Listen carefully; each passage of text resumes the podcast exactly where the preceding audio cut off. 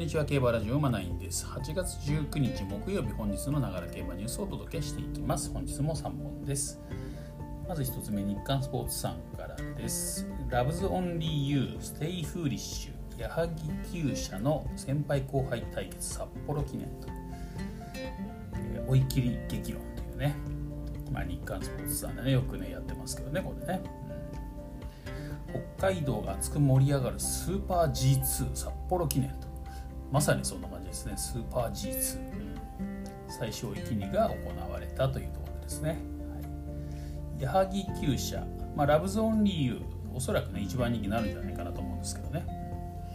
もう一頭、ね、同じ厩舎のステイステイフーリッシュ。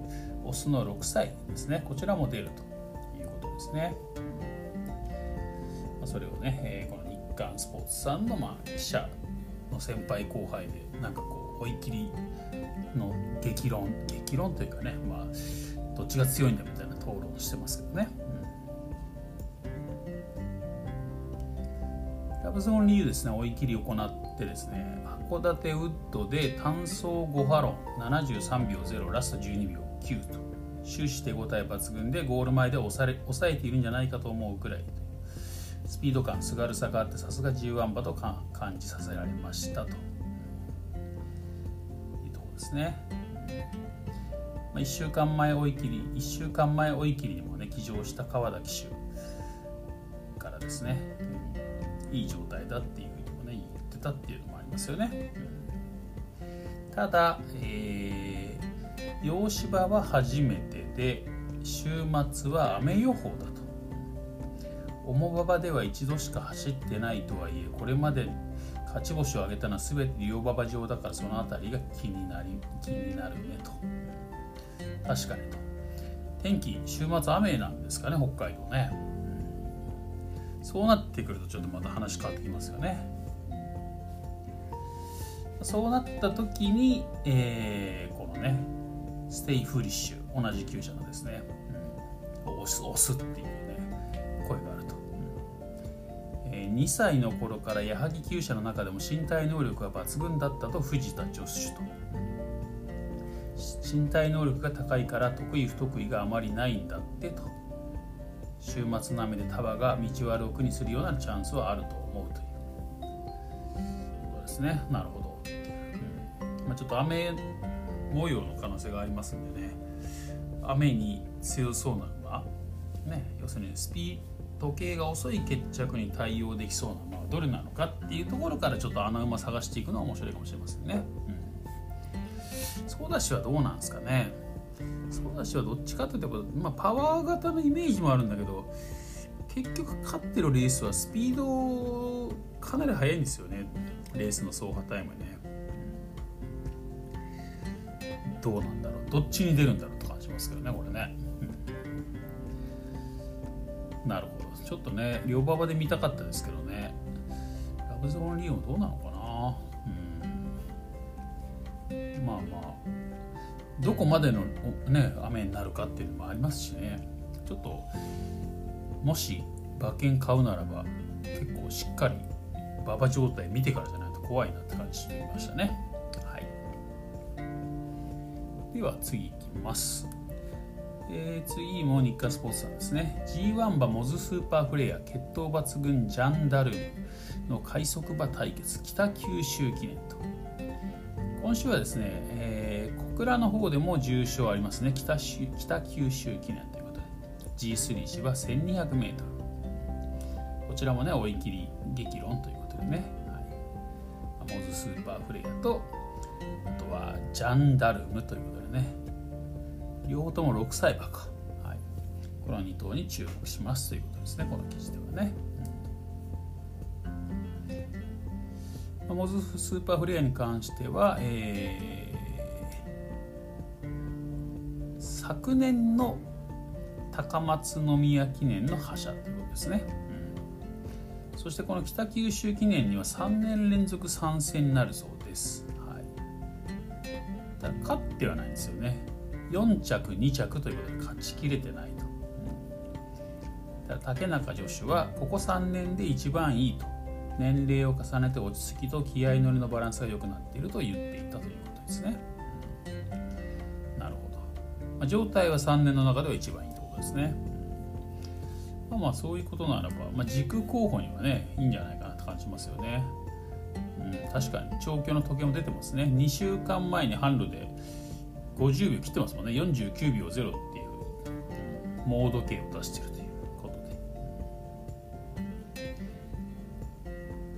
今週に関しては不良馬場の販路で4波の51秒8、12秒2で駆け上がりましたということでね。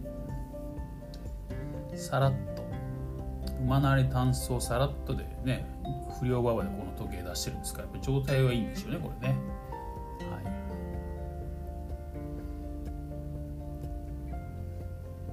ジャンダルムも1週間前福永騎手が乗って販路で4ハロン49秒411秒8とこちらも50秒切ってますね。モード系をマークと。なるほど。なかなか調子が良さそうですね。このジャンダルムはですね、えーと、母が国内両スプリント G1 を制したビリーブと、短距離いいんじゃないかと。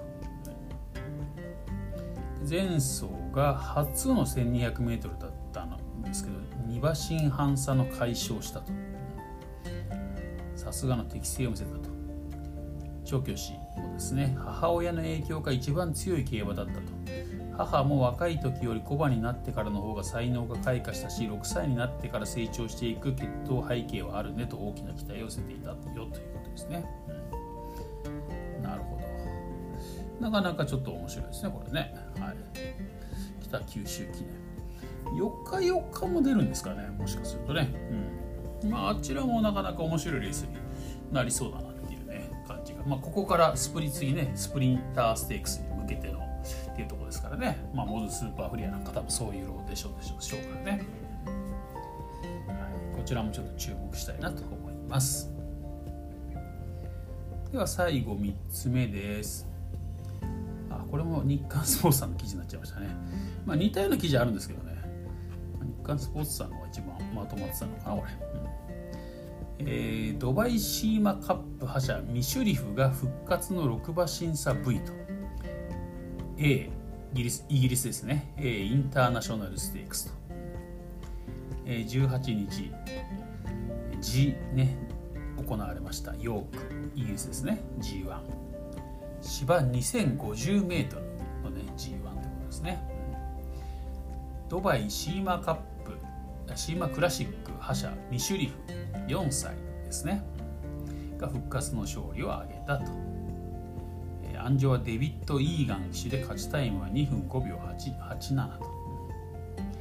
昨年のフランスダービーそしてドーマドバイシーマクラシックに続く G13 勝目となったということですね、まあ、このミシュリフといえばねこのねそのドバイシーマクラシックでえっ、ー、とクロノジェネシスと先ほどのラブゾーン理由とね差のない競馬だったんですけども勝ったのはこのミシュリフだったっていうことですからね。2着がクロノジェネシスで3着がラブゾーンでいうと、まあ、ちょっと映像見ましたけどほとんど差のない感じですね3頭ね、まあ、その馬がね、えー、勝ったというところですね、はい、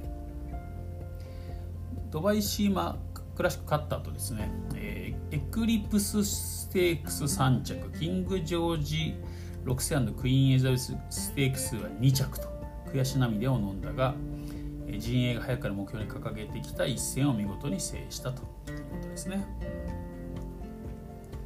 で、うん、6馬審査ってすごいですね。はい、なるほど。ラブも出てたんですね、ラブね。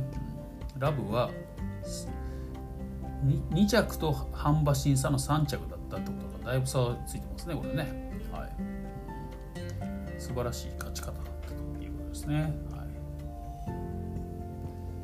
えー、管理するジョン・ゴスデン氏調教師ですね、昨年から2月のサウジへ向けて準備をしていたのでその後の調整は難しかったけど今日は素晴らしい状態でしたねと会心の勝利を喜んだと。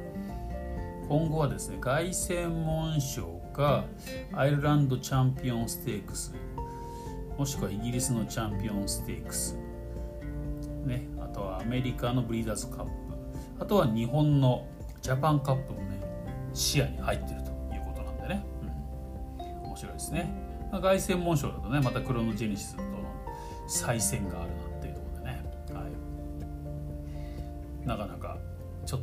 楽しみだなって感じですね、まあ、ジャパンカップ来てもね日本馬とね戦うでしょうしね、うん、やっぱ芝走ってる馬だとね、えー、日本ジャパンカップ、まあ、特に今年はジャパンカップ海外の誘致ちょっと力入れるなんていうね話もありましたんでね、うん。まあ、日本でも見てみたいなっていう感じがしますね。はい。ミシュリフです。まあねまあ凱旋どっち行くんですかねこれね。分かりませんけど。ちょっとまあ秋はまた見る。ねこの後休ん一旦また休んでっていうことでね。で秋目指すってことなんで、はい、ちょっと楽しみにしたいなと思います。ということで、えー、本日は以上ですね。まあ、今日木曜日なので明日金曜日までね、うん、まあ明日はまた、えー、札幌記念とかねのあのデータ分析とかね、まあ、そんな話なんかもできればなと思います。では本日は以上です。また次回お会いしましょう。